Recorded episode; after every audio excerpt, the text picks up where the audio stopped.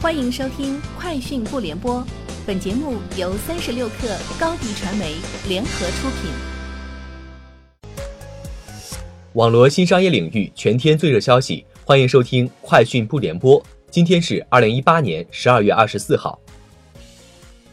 中国铁道科学研究院电子所副总工程师兼幺二三零六技术部主任单杏花介绍，今年春运期间，铁道部门进一步优化了验证码策略。最大限度减少旅客在购票环节出现验证码。他说：“我们努力要控制在百分之五至百分之十，也就是说，只有在最热门日期和车次购票时才用输入验证码。”三十六氪讯，针对当当网联合创始人李国庆昨日发微博点评刘强东明尼苏达事件引发争议，当当网表示强烈谴责李国庆的此番言论，并要求其删除。当当网称。李国庆离开当当网管理层、决策层已有一段时间。李国庆的言论是他的个人观点，当当网已经要求李国庆将当当 logo 从他个人微博号等处删除。据业内人士爆料，抖音相关负责人透露，抖音或将推出独立的直播 APP“ 抖音直播”。对此消息，多家抖音工会回复称有这么说，但具体还不确定，目前没有确认等。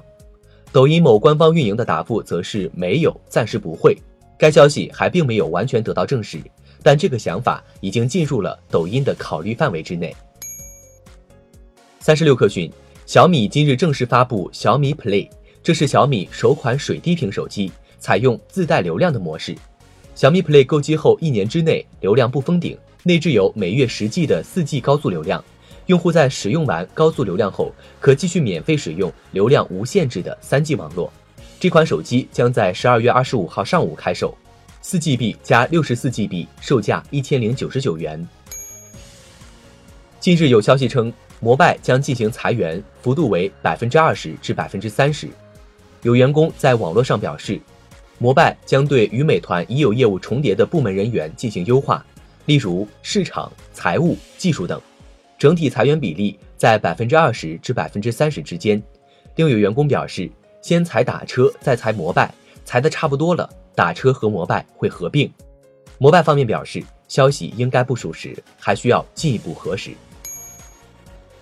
三十六氪讯，百度地图官方今日宣布，汤唯正式签约代言人，同时上线汤唯两款导航语音，用户即日起便可在百度地图中下载汤唯的语音。拼多多日前定制了拼多多商家信用管理规则，将于明年一月一号生效。规则明确，拼多多信用评价指标，指标包括商家在拼多多平台的经营情况、用户对商家的评价以及国家机关公开的商家信用信息等。对于失信情况特别严重的商家，拼多多平台会建立名录，并有权对纳入名录的企业终止合作，商家不能再次申请入驻平台。